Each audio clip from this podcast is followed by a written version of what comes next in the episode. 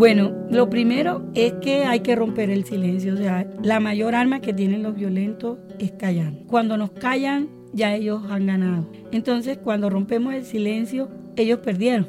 Y lo que decía ahora es muy cierto, o sea, los violentos nos pueden destruir los sueños, pero no la capacidad de soñar. Esa capacidad sigue ahí. Y la transformación que tú haces en la otra y en el otro, eso no te lo quitan. Yo una vez también la indignación te saca frases. Y una de las frases que decía yo en ese momento, después de mi tercer atentado, que fue en el 2015, pues obviamente estaba muy indignada. Eh, al día siguiente tomé un micrófono en plena plaza y les decía que me podrían matar, pero no podían matar los ideales que había dejado en Montes de María, porque ya se seguía ahí. Si ellos pensaban que me iban a, a callar, ya no me podían callar, porque mi voz la van a tener otras mujeres. Como el espacio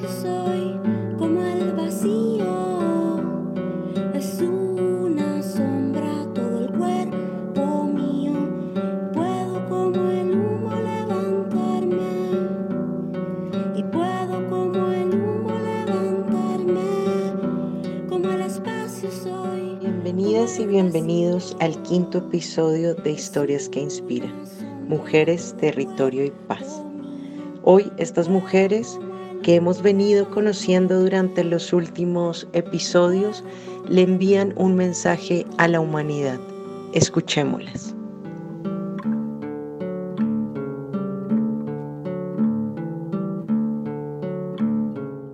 Mi mensaje para el mundo es que nuestras, nuestras voces nunca las silencie el tiempo, porque cada una de nosotras ha marcado una historia importante en este país. Y yo creo que es importante que esas voces no las calle el tiempo. Si esto lo oyeran muchas personas, o algunas, aquí o en otra parte del mundo, donde sea, jóvenes o de cualquier otra generación, no importa cuál, ustedes desde su ser, cuál es ese mensaje que le enviarían al mundo. Para el mundo, mucho amor, mucha luz, que si dentro de ti hay ese amor, esa estrellita que brilla, ese Cristo interno o eh, como tú lo llames, esa luz, espárcela. Nunca dejes que se apague, mándala, así sea muy poca. Y desde aquí, desde este lugarcito, yo mando a todo el mundo, a todo el mundo y a todos un, un, un rayito de luz dorada de amor.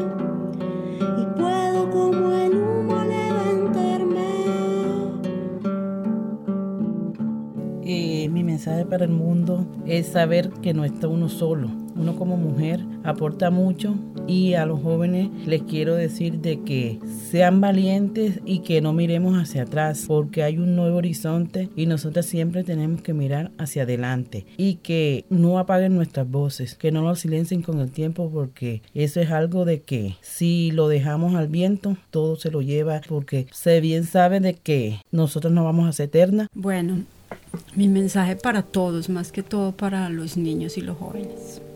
La solución a la vida, a la conservación de la vida, es desprendernos de la ambición y pensar que la vida es sagrada, un territorio sagrado para la vida, estamos dejándole camino a los que vienen detrás y cambiarle la visión al ser humano de que el ser humano no vino a consumir, el ser humano vino es a dejar vida. Y que yo continúo lo de ella, que la vida es bella. En este momento en Támesis se ve mucho que ya la gente se está ahorcando, los jóvenes también se ahorcan por cualquier problema. Eso es lo más triste que tiene Támesis, que en este momento la gente, ellos mismos están acabando con la vida. No se sabe por qué, que es, que es el estrés tan fuerte que tiene un pueblo tan, tan tranquilo. Entonces que la gente debemos, muchos están luchando porque están enfermos, quieren sanarse y la gente acabando con ellos mismos, ellos mismos se están acabando. Entonces digamos que la vida es bella, que debemos a pesar de todo mm, tratar de vivir nuestro estado civil que sea completamente feliz. Yo digo que mi estado civil es ser completamente feliz. Pues yo los invitaría primero que todo a preocuparse por el otro, a colocarse en los zapatos del otro. Porque mírate, por ejemplo, el acuerdo de paz. Muchos odian ese acuerdo de paz. Y yo digo, yo prefiero un acuerdo imperfecto en una guerra en permanencia, ¿sabes? Porque gracias a ese acuerdo se ha evitado perder muchas otras vidas. gracias a ese acuerdo, por ejemplo, el Hospital Militar de Bogotá no vive full ya de tantos heridos. Gracias a esos acuerdos, mucha gente ha podido volver a esos territorios. Claro, temiendo un poco, pero ha podido volver. Y es ahí donde yo digo, y los invito, tomemos acciones como esta, apoyémoslas o aportemos a unas mejores que nos permita una sociedad mejor y que sea incluyente, que beneficie al otro, no buscando siempre el bien personal, el individual, sino que pensemos en el colectivo, en el que eh, beneficia a la sociedad colombiana. Y es ahí donde yo los invito, primero a la juventud de ahora, principalmente los universitarios, yo siempre los invito y les digo, realmente valoren esos madres cinco años que se van a echar ahí sentados y no vayan a salir como los grandes mediocres de este país que simplemente van a robar. Esfuércense y valoren esos cinco años para que el día de mañana sean ustedes quienes dirijan estos, este país, pero con carácter, con respeto, con responsabilidad, pero sobre todo con ética profesional y que nos permita avanzar en esta sociedad y que sea una sociedad incluyente. Y eso lo logramos si al momento de tú prepararte realmente tienes esa ética profesional y no sales a ser un mediocre y una rata más de este país. Y es ahí donde decimos realmente, invito a la sociedad colombiana, a los jóvenes, a los niños, a los adultos, a las mujeres, a los hombres, que nos rejuntemos, entretrencemos la confianza, porque como víctima sobreviviente de este país que me ha tocado sufrir mucho, yo estoy lista a seguir avanzando y construyendo un país mejor. Si no es ahora, entonces ¿cuándo? ¿No? Que hay que seguir haciendo estos espacios que ustedes nos brindan porque nos permiten realmente podernos expresar, llegar a otros que a veces nosotras no tenemos los medios, pero que por medio de ustedes podemos llegar a esas otras personas y que conlleven a, despertar, ¿sí? que conlleven a, escuchar y a, entender la magnitud de la violencia que otros hemos vivido y que muchos se oponen a muchas cosas simplemente porque han visto la guerra por televisión. Nosotras no la hemos visto por televisión, la hemos sufrido en carne propia y por eso tenemos la autoridad de decir, de opinar cómo debiera ser este país. Eh, yo le digo a, a, todas las mujeres de Colombia que están viviendo en procesos organizativos que no se tomen nada personal, que la única manera como el proceso organizativo sale adelante es que eso sea lo prioritario y no las diferencias de pensamiento, que las actitudes de cada una son un segundo plano porque lo que todas tenemos que estar enfocadas en la meta y no importa qué suceda entre nosotras, no importa los desacuerdos o los desencuentros que tengamos, la meta debe de guiar siempre nuestro comportamiento. Mis intereses personales yo veo cómo los resuelvo. Tenemos una misión y una visión de futuro que es esa mujer empoderada trabajando por su comunidad en igualdad con los hombres les podemos decir? Que sigamos trabajando, que la unión hace la fuerza y que somos más los, los buenos que las personas que quieren destruir y acabar un territorio. Que sigamos trabajando, que sigamos luchando, que sigamos fortaleciéndonos y capacitándonos cada día más para que así tengamos claro el conocimiento y tengamos claro realmente qué es nuestro territorio y cómo queremos tener nuestro territorio. O lleno de contaminación donde no se cultiva nada o un territorio sano donde podemos vivir con todo lo que queramos y sembrar todo lo que queramos. Porque si entran estas multinacionales, difícilmente vamos a poder cultivar todo lo que se cultiva en el Carmen de Chucurí. Entonces el mensaje es que no, que sigamos trabajando por nuestro territorio, por nuestros hijos, por nuestra comunidad, por nuestras familias. Pues yo pienso como lideresa social, defensora del territorio, eh, activista, defensora de derechos humanos, pienso que esta es una lucha por contra una extinción de nuestra especie, porque es que eh, el quedar sin territorio es debilitar muchos años nuestra especie. Ni siquiera es las especies que comparten con nosotros, somos nosotros mismos. Porque cada que permitimos talar un árbol, cada que permitimos que haya una explotación minera, petrolera o de, viceversa de, muchas cosas que se explotan, se está generando un daño a la tierra que en, la mayoría de las veces es irreparable. Por ejemplo, tú que viste el cerrejón Smith, ¿cómo reparamos eso? Sí sea, es que usted lo mira ya y usted, por algo será que a uno se le bajan las lágrimas solas porque uno dice, o sea, esto no tiene reversa. Entonces, eh, la cuestión es esa, la cuestión es que nos estamos quedando sin un territorio, nos estamos quedando sin vida, no estamos pensando en nuestros hijos, en las generaciones que estamos creando, nos gusta crear muchos, pero no estamos pensando que se van a morir de sed, de hambre y de contaminación. Entonces, pues a los líderes sociales, más allá de, de eso, les diría que agradecerles mucho porque un líder social hace una lucha sin un sueldo, sin la mayoría de las veces, mm, hay veces no tienen ni siquiera para sus familias y sacrifican. Yo conozco líderes sociales que, que realmente no tienen cómo alimentar a sus familias y sin embargo se dan al proceso organizativo de decirle a una comunidad resístase o hagamos esto o reclame sus tierras o bueno, entonces pues darle las gracias y pues como dicen eh, tradicionalmente una frase que dice que uno muere como el, como el manglar de pie, o sea, nosotros no tenemos por qué arrodillarnos ante nada porque nosotros somos dignos y estamos en una causa justa y para mí pues que soy creyente de Dios y de las cosas de Dios, Dios está con nosotros y Él va adelante como poderoso gigante. Y el mensaje pues así como internacional para todos y para todas, independiente la población que escuche o algo por el estilo, lo voy a enviar desde el proceso que estoy llevando ahora en el marco de la, del sistema integral de verdad, justicia y reparación y es el derecho de ver que tenemos todos y todas a conocer la verdad. Y si conocemos la verdad, si la verdad es una herramienta que utilizamos para fortalecer la convivencia, cuando se conoce la verdad podemos avanzar en garantías de no repetición. Si no conocemos la verdad, entonces las garantías de no repetición no pueden ser las más apropiadas y se puede volver a repetir la historia.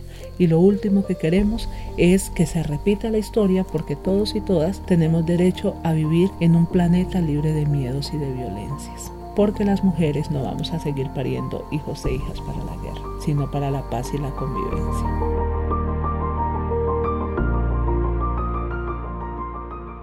Soñarnos un mundo más armónico en el que se pueda vivir y, poder garantizar un espacio, un territorio para nuestra generación que viene, ¿no? que sean nuestros hijos, nietos, los que puedan disfrutar de, eh, del resultado de los, de los trabajos o del proceso que se vienen haciendo. Mi mensaje para el mundo sería que debemos seguir adelante apoyándonos unas con otras sin importar, sin importar la cultura. Esto de raza para mí no existe porque somos un mestizaje.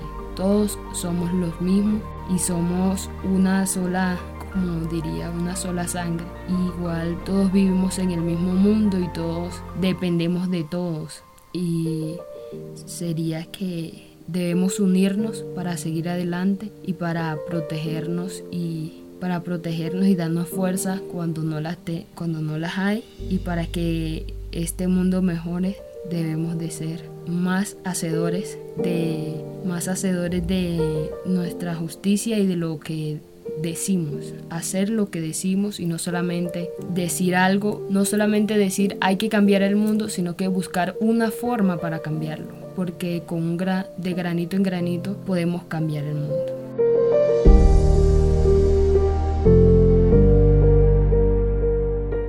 Bueno, yo quiero enviarle un mensaje a las generaciones que realmente no conocen el contexto de su país, que por favor intenten conocer esa historia que los medios de comunicación nos han arrebatado el derecho de saber, ya que, como dije anteriormente, duré 48 años en una burbuja donde todo lo tenía, donde el conflicto no me tocaba, así es que ignoraba lo que pasaba a mi alrededor hasta que desaparecieron a mi hijo, lo torturaron, lo asesinaron y hoy tengo que seguir luchando porque los restos que tengo no son de él. Invitarlos a que tengan una conciencia de país, una verdadera historia del conflicto colombiano e invitarlos que no sean indiferentes a ese dolor, a esa historia de patria que hemos tenido que afrontar con nuestros grandes líderes y lideresas sociales, que nos apoyen realmente porque la lucha es una lucha constante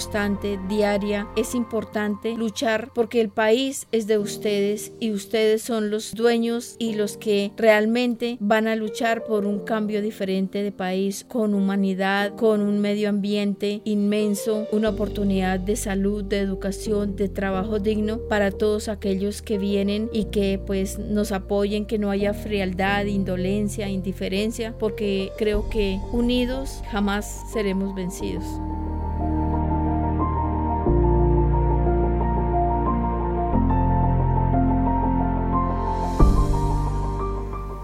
La mayoría de las personas que, que hemos estado no en los territorios, sino en las ciudades, y que hemos vivido la violencia desde otras perspectivas. Que yo creo que en Colombia todo el mundo ha vivido la violencia. Algunos ni siquiera se dan cuenta que la han vivido. Que ese es el más fuerte despertar. Porque cuánta gente vive en, medio de la violencia y ni siquiera la reconoce como violencia. Que hay quizás no muchos, pero sí existimos los que los que somos los que aunque no estemos en los territorios en las situaciones más complejas somos capaces de pararnos por ellas. Y yo le digo pues le comparto cuando yo inicié el campamento por la paz en la Plaza de Bolívar y cuando decidí irme a dormir a la Plaza de Bolívar no lo hice por las balas que pasan por mi casa lo hice por las que no pasan.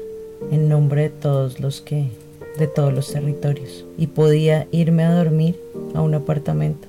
Y, son decisiones. Y yo creo que esas son de las cosas más para mí más profundas y más especiales en estos encuentros. Yo creo que yo no creo en la paz como concepto que nos une, porque la paz es una polaridad de la guerra, pero sí creo en la capacidad que tenemos como seres humanos de cerrar las brechas que nos separan y la inmensa capacidad humana que tenemos de coexistir y amarnos coexistiendo, siendo, siendo una misma humanidad. Y entonces nada, quería compartirle eso.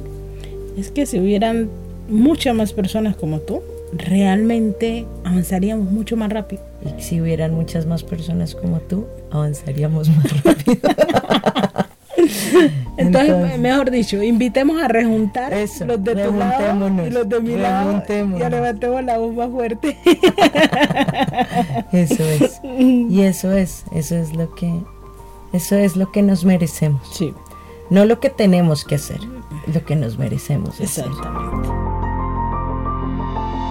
Historias que Inspiran es una producción de Meraki con el apoyo de la Fundación Heinrich Boll Colombia. Las voces de las mujeres fueron grabadas en el marco del Encuentro Nacional Mujeres, Territorio y Paz. El resto de las voces del equipo fueron grabadas en Bogotá.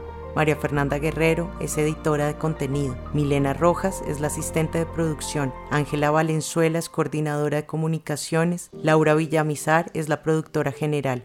Gracias a nuestras organizaciones aliadas Sensat Agua Viva y Funda Expresión. Este episodio fue ideado y dirigido por mí. Yo soy Juliana Borges. Gracias por escuchar. En el siguiente y último episodio de Historias que Inspiran, haremos un resumen de los cinco episodios de esta temporada. Sus vidas, su resiliencia, sus historias, sus mensajes de transformación, su espiritualidad, su arte, su cuidado y su mensaje para el mundo. No se lo pierdan. Gracias por acompañarnos.